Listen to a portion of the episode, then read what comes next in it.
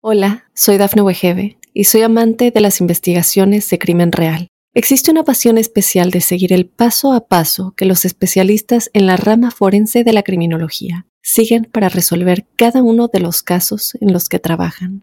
Si tú, como yo, eres una de las personas que encuentran fascinante escuchar este tipo de investigaciones, te invito a escuchar el podcast Trazos Criminales con la experta en perfilación criminal, Laura Quiñones Orquiza en tu plataforma de audio favorita. Muy buenos días amigos de Tu Mundo Hoy. Feliz viernes a toda nuestra audiencia. Gracias por acompañarnos en este nuevo episodio hoy 23 de febrero del año 2024. Mi nombre es Cristel Escobar y estas son las informaciones más importantes hasta el momento.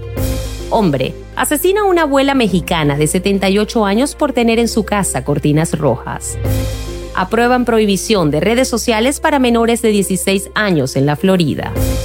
La Casa Blanca aclara que no está investigando a AMLO por nexos con el narcotráfico. La FDA advierte no confiar en relojes y anillos inteligentes para medir azúcar en la sangre.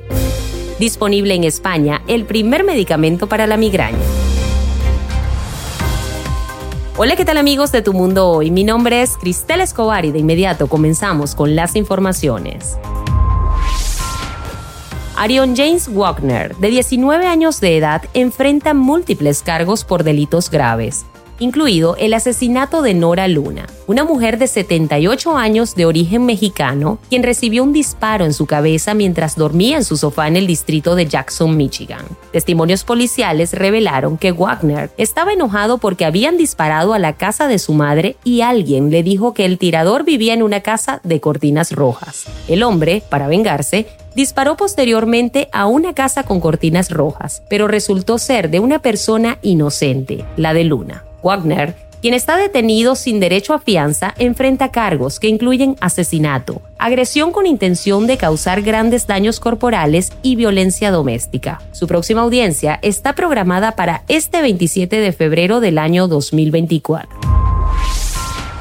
Por su parte, el Senado de Florida aprobó el jueves un proyecto de ley que prohibiría a los niños menores de 16 años usar las redes sociales. La Cámara aprobó el proyecto de ley HB1 con 23 votos a favor y 14 en contra. Pasó rápidamente por la Cámara de Representantes de Florida el mes pasado con un apoyo abrumador, por lo que ahora se dirige al escritorio del gobernador Ron DeSantis para su firma.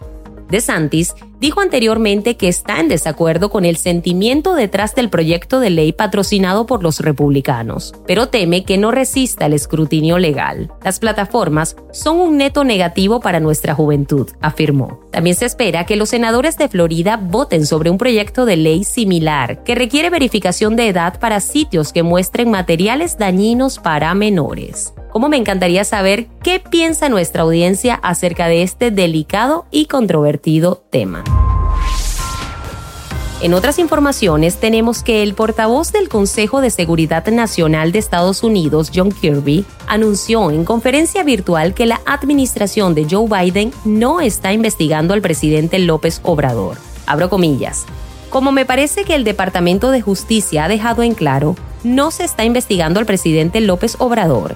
Sería responsabilidad del Departamento de Justicia revisar cualquier acusación, dijo Kirby. Por mi parte, yo los refiero al Departamento de Justicia para darle seguimiento y de manera separada y aparte de esa discusión, nosotros seguimos trabajando con la administración del señor López Obrador para hacer frente a esta oleada sin precedentes de migración en el hemisferio y a la situación en la frontera, que sigue siendo prioridad para el presidente Biden y esta administración. Fueron las palabras del portavoz Kirby.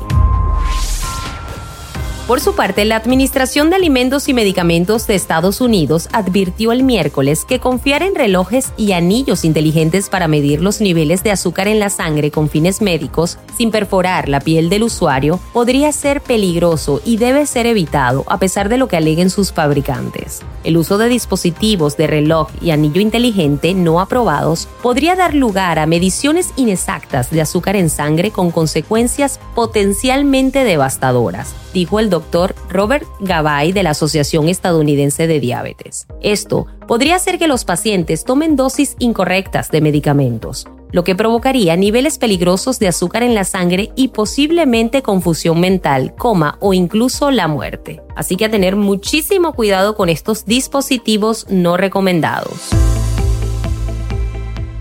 Bien amigos y en buenas noticias tenemos que en España ya está disponible el primer medicamento para la migraña. En este país europeo, más del 12% de la población, equivalente a más de 4 millones de personas, padece migraña afectando principalmente a mujeres. La llegada de Vidura con su componente principal Rimegepant representa un avance significativo de la ciencia. Este medicamento es el primero en el país destinado a la prevención y tratamiento de las crisis de migraña, prometiendo aliviar el dolor y los síntomas más severos como la sensibilidad a la luz y las náuseas a partir de las dos horas de su administración, con efectos que pueden durar hasta 48 horas. A pesar de la prevalencia de la migraña y su tendencia a ser subestimada e infradiagnosticada, con solo el 50% de los pacientes diagnosticados, Pidura ofrece una nueva esperanza, especialmente para aquellos que no han encontrado alivio con tratamientos previos. Este medicamento que requiere prescripción médica